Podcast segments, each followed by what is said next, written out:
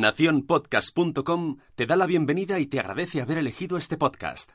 Prepárate para disfrutar con No es otro lunes de mierda, aunque lo escuches en martes. Y Jesús dijo, Dejad que los niños se acerquen a mí, y no se lo impidáis, porque de los tales es el reino de los cielos.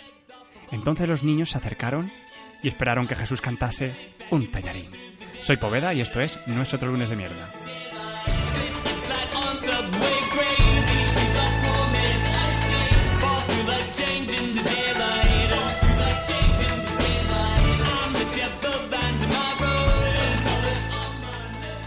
Muy buenas chicos y chicas que sois capaces de escuchar semejante, semejante mierda, aunque sea en martes, como dice la cuña. Esto es No es otro lunes de mierda, un podcast que como podéis escuchar ya no es anual y en el que intentamos hablar con gente de diferentes mundos y hasta planetas eh, en cada uno de los programas. Y para dejar a todos con el culo torcidísimo, pero que muy torcido, esta semana tenemos con nosotros a un tipo que muchos no conoceréis, pero que pertenecía a uno de los grupos que, que lo petó y que, bueno, que lo sigue petando, los cantajuegos.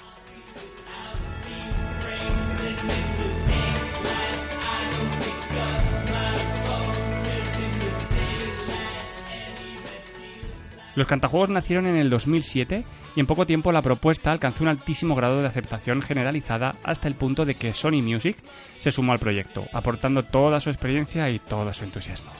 Hablemos de cifras.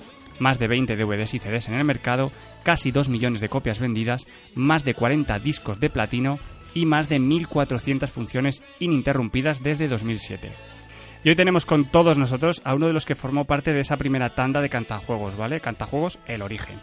Él es Alonso y durante los dos primeros años formó parte de este grupo. Ha venido para contarnos su experiencia y cómo llegó a formar parte de uno de los grupos más famosos, ya casi de, lengua hispana, vamos, a nivel mundial.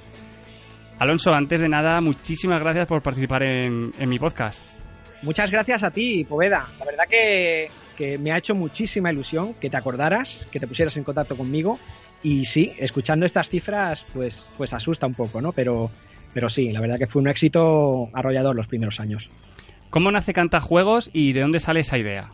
Bueno, Cantajuegos eh, nació como un proyecto educativo, básicamente. o sea, era, era un apoyo eh, para las aulas infantiles, ¿no? Para, para fomentar, pues, mm, psicomotricidad, el sentido del ritmo, algo educativo, pero siempre desde, desde el juego. Y, sin quererlo, poco a poco, pues bueno, fuimos creciendo eh, y al final se convirtió en lo que ahora conocéis todos gracias a, los vídeos que, podéis ver con vuestros hijos. Alonso, ¿qué es lo mejor de, todos estos años en los que formaste parte del grupo Cantajuegos?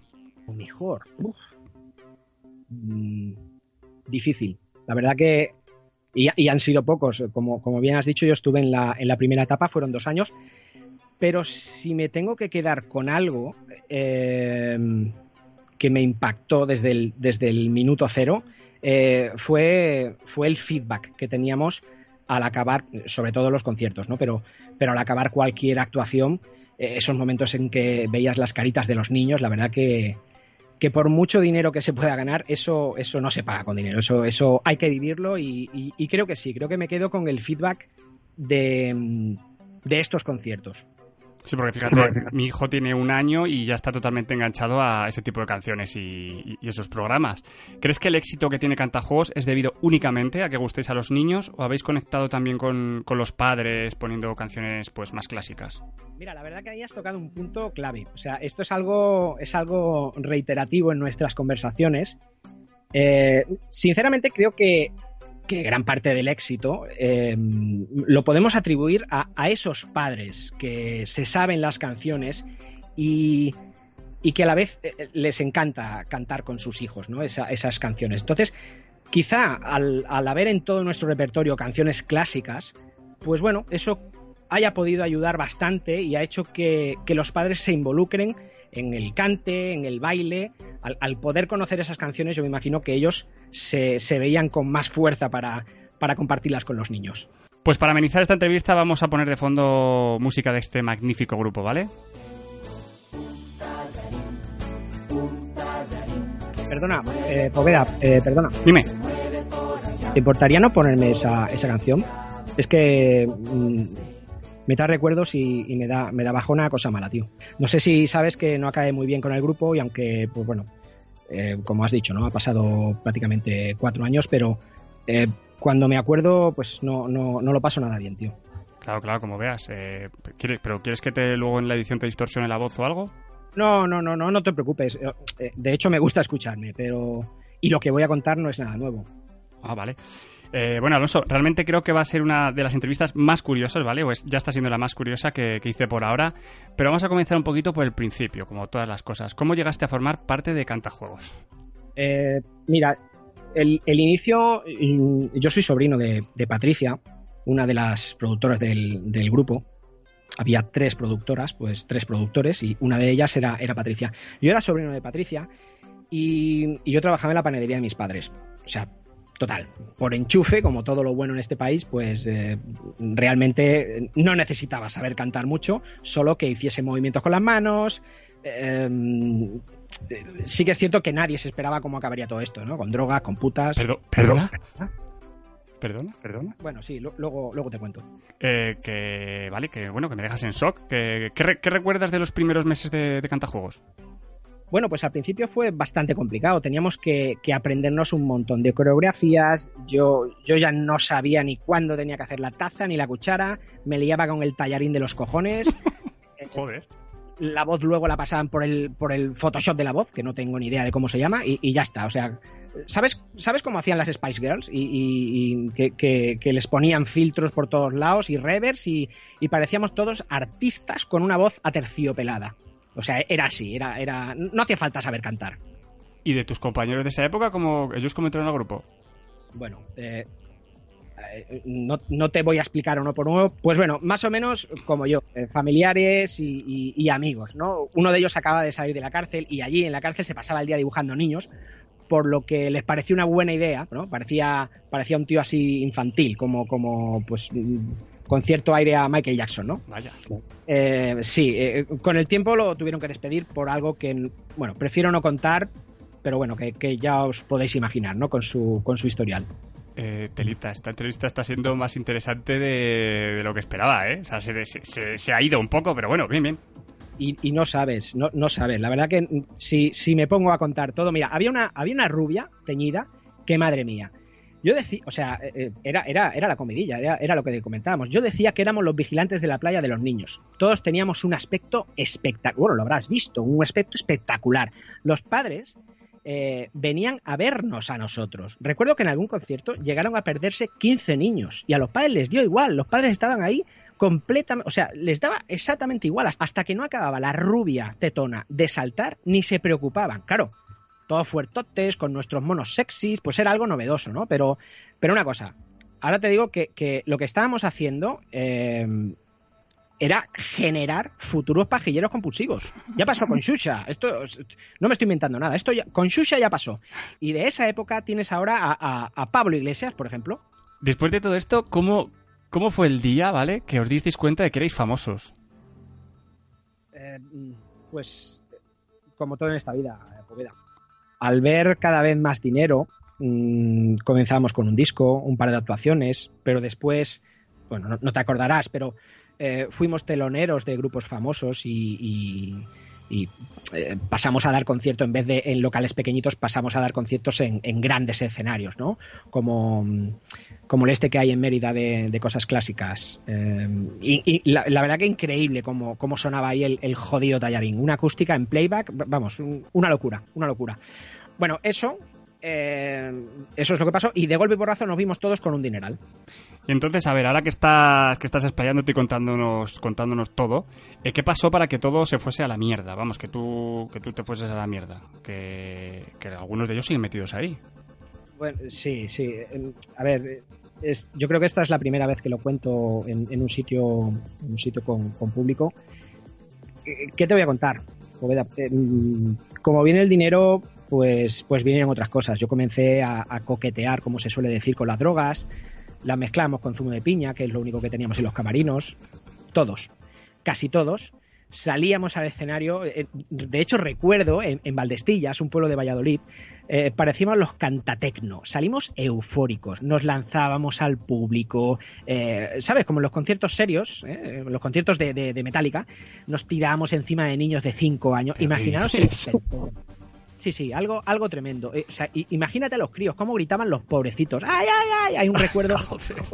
sí, yo, yo recuerdo su vocecita, brazos rotos. Creo que hay vídeos en YouTube que han intentado dilapidarlos y han intentado esconderlos para que no se, para que no se supiera. Pero fue algo dantesco. Y por eso, lógicamente, te echaron. No, no, no. mira, eh, o sea, aquí todos disfrutábamos del dinero. Las drogas, em, de los barcos y de las putas, estábamos casi todos en el mismo barco, hasta los que mandaban. Una vez, después de un concierto en Marbella, nos pillamos un barco em, y no nos quitamos ni el mono, el, mono ese que llevamos teja, ¿no? De, de, los conciertos, en medio del mar, a tope de sexo, con nuestro CD ahí a tope, una locura de fiesta. Lo cuentas, oye, lo cuentas y no se lo creen. Faltaba solo Super Mario y Luigi. ¿Pero entonces? Pues mira, yo estaba cansado de cantar para niños, eso que hacíamos en un festival como, como Benicassin con, con humanos grandes, pues podía ser la hostia. Yo, yo, o sea, yo eso que hacíamos con niños, yo, yo quería ir más allá, yo quería ir a Eurovisión, ¿sabes, Poveda? Eh, que cantasen nuestras canciones en OT. Eh, quería que, que Malú se diese la vuelta en la voz al escuchar una de nuestras canciones, de eh, que la cantara cualquier participante. Joder, quería cantar algo, no sé, como, como, como la de reggaetón lento. ¿Has oído esa canción? Sí, sí, claro son incultos, esa gente son incultos. O sea, dice bailemos. ¿Cómo que bailemos? No, puedes decir bailemos. O sea, bailamos. No digas bailemos. E, e, es, como que, bien lo pasemos. No, que bien lo pasemos, no. ¿Cómo puede una canción como el reggaetón lento ser número uno en los 40 principales y que diga bailemos? yo lo siento, es, miserable, pero ¿qué quieres que te diga? A todo el mundo le encanta. Sí, eso es verdad. A, a, todo el mundo le encanta, hasta a los niños. Entonces, eh, bueno, pues yo siempre mm, he querido, como he querido ir a más, yo se lo propuse a la productora y, al grupo. Y ahí, ahí, Poveda, comenzó mi declive. Eh, en principio lo rechazaron, pero yo sabía que el público estaba ahí, que, me iban a escuchar. Yo sabía que, ellos me iban a escuchar a mí mis. Y aproveché en un concierto, pues, pues eso, pues para demostrarlo. Eh, yo tenía un coleguita en, sonido y, y, yo había llegado a un acuerdo con él, ¿no? Con el chaval de sonido. Y justo cuando mis compañeros se pusieron a, cantar, se cortó. Y ahí entré yo con mi temazo. Eh, la letra decía algo así como: Tú que has venido con flow a canta juego, te voy a dar cantazos en tu majuelo. Joder. Sí, no, lo recuerdo muy bien. Una letra, pues eso, actual, un, poco lo que gusta, ¿no? Un poco guarrindonguera y, y, cerdilla, ¿no? Lo que gusta mucho, incluso, incluso a las niñas.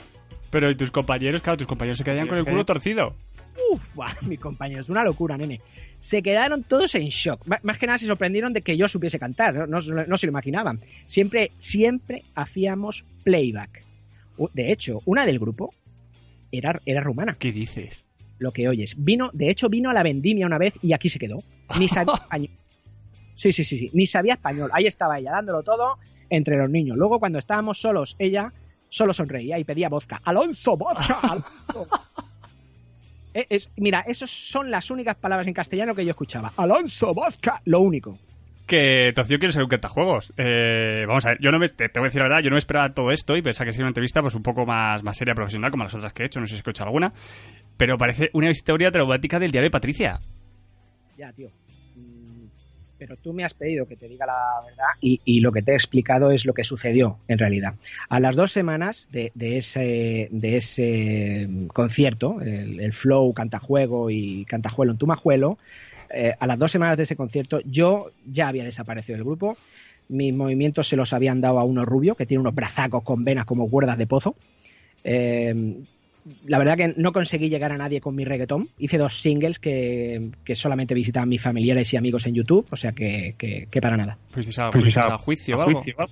Bueno, qué va, tú sabes, los niños eh, se pusieron en mi contra. Había, había, de hecho, había 30 niños entre 3 y 8, y 8 añitos esperándome a la salida de casa todos los, te lo juro, Poveda, todos los días, a la salida de casa, 30, de, entre 20 y 30 niños de 3 a 8 años eh, ahí esperándome, amenazándome, pancartas, eh, diciéndome, vamos, eh, el nombre del cerdo. Tenía, tuve que contratar seguridad privada, era horrible. Llamadas de críos que aún no sabían ni hablar en mitad de la noche. O sea, tenía un pánico que, me fui lejos y monté mi propio grupo infantil. O sea, que montaste tu propio grupo, tuviste cojones de volver a hacer tu grupo infantil y, ¿cómo se llamaba? Los cuentajuegos. No, no canto. Qué bien hilado. Eh, yo cuento juegos, yo, cuento juegos. Es decir, em, eh, por ejemplo, la, OCA, ¿no? Pues, pues va de unas fichas que van moviendo por un tablero y te van pasando cosas. Y así voy, pues de pueblo en pueblo.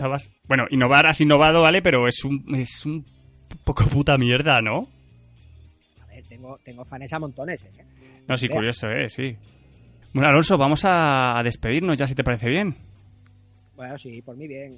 Sobre todo, Poveda, muchísimas gracias por darme un espacio pues para poder contar toda la verdad sobre, sobre esta gentuza. Bueno, ellos ahora están con sus mansiones y sus coches, sus casas y bueno, sus barcos y sus putas, como has dicho. Eh, ¿No echas un poco de menos lo vivido? Yo, no, ¿qué va? Mira, la verdad que no. Mm, mm, sinceramente, no. Yo vivo muy a gustito, ¿eh? En mi piso de 20 metros cuadrados. Tengo siete compañeros majísimos: Wilfredo, Sofía, Alfred, Flor, el Pichas y la Paqui. Somos una familia con sus cosas, ¿eh? ya sabes. Eh, porque en todas las familias cuecen Pero estoy, estoy perfecto. Estoy cojonudo. Ok, pues nada, Alonso, que muchas gracias por venir a, a nosotros de mierda. La verdad que me ha sorprendido bastante la entrevista. Eh, yo creo que a la gente le va a sorprender. Bueno, puede, puede, que sí. Eh, gracias a ti, ¿eh? Y recuerda, Cantajuegos es la lepra. Sí, sí, la lepra infantil. Pues, pues bueno, si quieres nos despedimos con una canción que, le encanta a nuestro invitado. Eh, la taza. ¿Pero por qué me haces esto? Por Dios.